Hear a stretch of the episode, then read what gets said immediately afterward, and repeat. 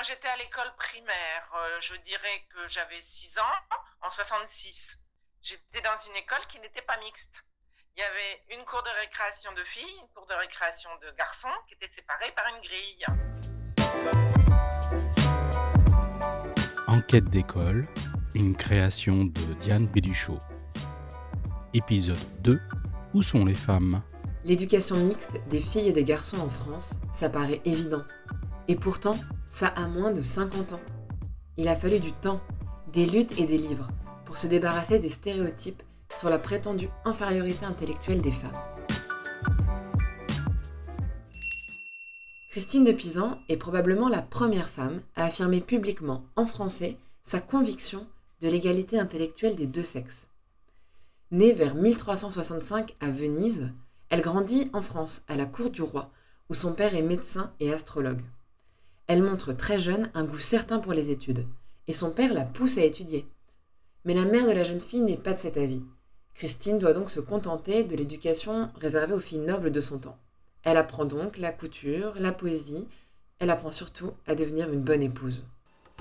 Car vous convenez que tenir son intérieur et élever ses enfants, c'est un travail. Et son éducation porte ses fruits.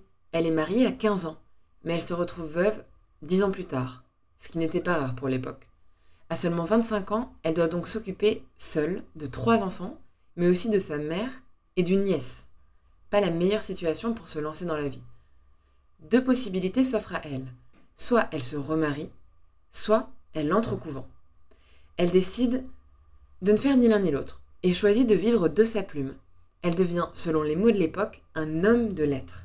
Un choix révolutionnaire qui lui a valu de nombreuses critiques. Intelligente n'est pas un mot dont on a l'habitude, je crois, de se servir pour faire un compliment, même maintenant à une femme. On tourne autour. Bien décidée à lutter pour le droit à l'éducation qu'elle n'a jamais eu, Christine de Pisan écrit un livre dédié aux grandes figures féminines de l'histoire. Elle l'intitule La Cité des Dames.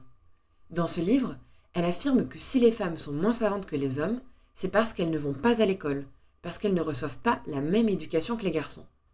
Alors oui, ça nous paraît évident, mais tout le monde n'était pas d'accord avec elle à l'époque. Et elle ajoute que les femmes souffrent d'un manque d'expérience du monde réel, car elles sont contraintes de s'occuper des affaires domestiques et de rester enfermées à la maison. Et puis, elle accuse les hommes de laisser délibérément les femmes dans l'ignorance par peur des femmes intelligentes. Ben, il paraît, il y a une tradition qui dit que les hommes ont peur des femmes intelligentes. Moi, je crois qu'ils devraient avoir beaucoup plus peur des imbéciles. Il n'est pas bien honnête et pour beaucoup de causes qu'une femme étudie et sache tant de choses. Mon père sur ce point était gens bien sensé, qui disait qu'une femme en sait toujours assez quand la capacité de son esprit se hausse à connaître un pourpoint d'avec un autre chose. Les leurs ne lisaient point, mais elles vivaient bien. Leur ménage était tout leur docteur d'entretien et leurs livres indés, du fil et des aiguilles dont elles travaillaient au trousseau de leurs filles. Les femmes d'à présent sont bien loin de ces mœurs. Elles veulent écrire et devenir auteurs. Nulle science n'est pour elles trop profonde, et séant beaucoup plus qu'en aucun lieu du monde. Les secrets les plus hauts s'y laissent concevoir, et l'on sait tout chez moi. Or, ce qu'il faut savoir, on y sait comme vont Lune, étoile polaire, Vénus, Saturne et Mars, dont je n'ai point à faire. Et dans ce vain savoir qu'on va chercher si loin, on ne sait comme va mon pot dont j'ai besoin. Les femmes intelligentes et éduquées font encore peur quelques siècles plus tard. Nous voilà au XVIIe siècle, vers 1650. C'est le temps de Molière et de Louis XIV, le roi Soleil, celui qui a aménagé le château de Versailles. Alors c'est une époque d'interrogation. On se rend bien compte qu'il faut éduquer les filles, mais qu'est-ce qu'on va bien pouvoir leur enseigner? La politique, c'est pour gouverner, donc ça ne les concerne pas. La géographie et l'histoire, pareil.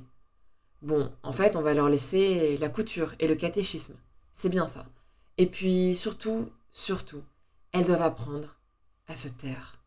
C'est pas moi qui le dis, c'est un des grands penseurs de l'époque, Fénelon, dans son traité d'éducation des filles.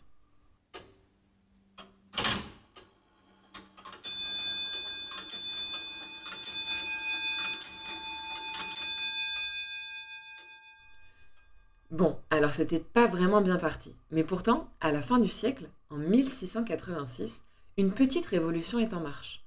Poussé par la marquise, Madame de Maintenon, sa favorite, le roi Soleil Louis XIV décide de fonder un pensionnat pour éduquer les demoiselles de la noblesse. Il le fait construire non loin de chez lui, dans le grand parc de Versailles.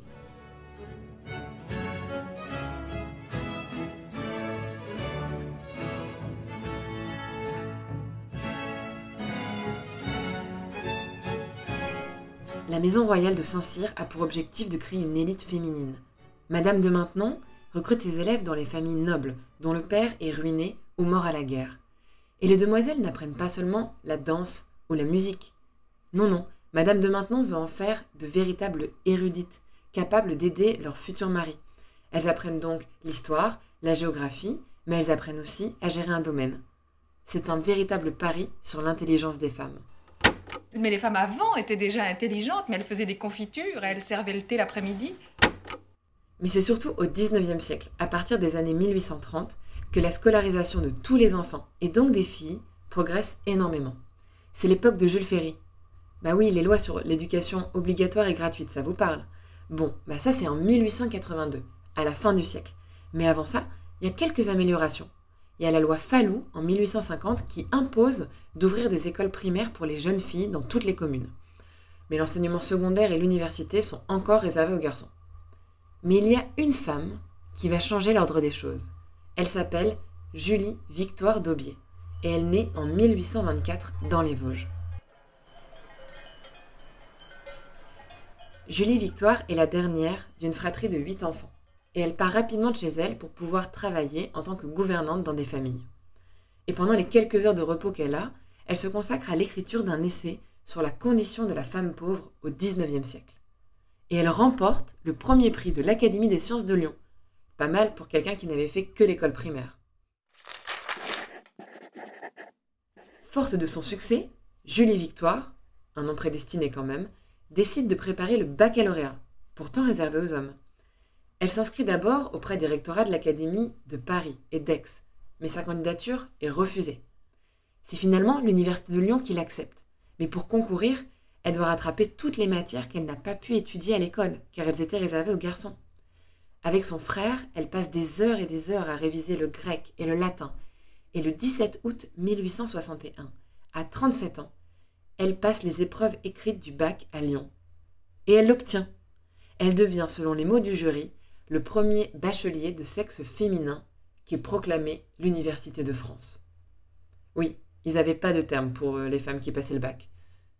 Elle deviendra dix ans plus tard la première femme à obtenir une licence à l'université, en 1871. Quelques années après sa réussite, en 1880, l'État va ouvrir l'enseignement secondaire aux jeunes filles. Mais bon, elles n'ont toujours pas le droit de préparer le baccalauréat. Alors oui, on leur crée un autre diplôme rien que pour elles, un diplôme de fin d'études. Mais en fait, il donne droit à rien du tout. C'est plutôt pour faire joli sur la cheminée. Il faudra attendre 1924, soit plus de 100 ans après la création du baccalauréat, pour que les femmes soient légalement autorisées à passer l'examen, et donc à entrer à l'université. En fait, la situation de mixité et d'égalité dans laquelle on est aujourd'hui est complètement inédite mais elle est surtout très récente. 1975 pour la mixité à l'école. Et l'histoire nous montre combien de combats et d'années ont été nécessaires pour y parvenir. Et puis, il y a encore du boulot. Si les filles réussissent mieux que les garçons à l'école et à l'université en moyenne, plus on monte dans la hiérarchie, moins on trouve de femmes. On compte seulement 11 femmes présidentes d'université pour 62 hommes. Et les inégalités de réussite entre filles et garçons, elles font écho à d'autres types d'inégalités, celles qui se creusent entre les élèves en fonction de leur origine sociale. Mais ça, je vous en parle la prochaine fois. C'était Enquête d'école, un podcast de Diane Béduchot. Pour aller plus loin, retrouvez toutes les références et articles sur la page de l'émission du site Cas d'école. Rendez-vous dans un mois pour le prochain épisode.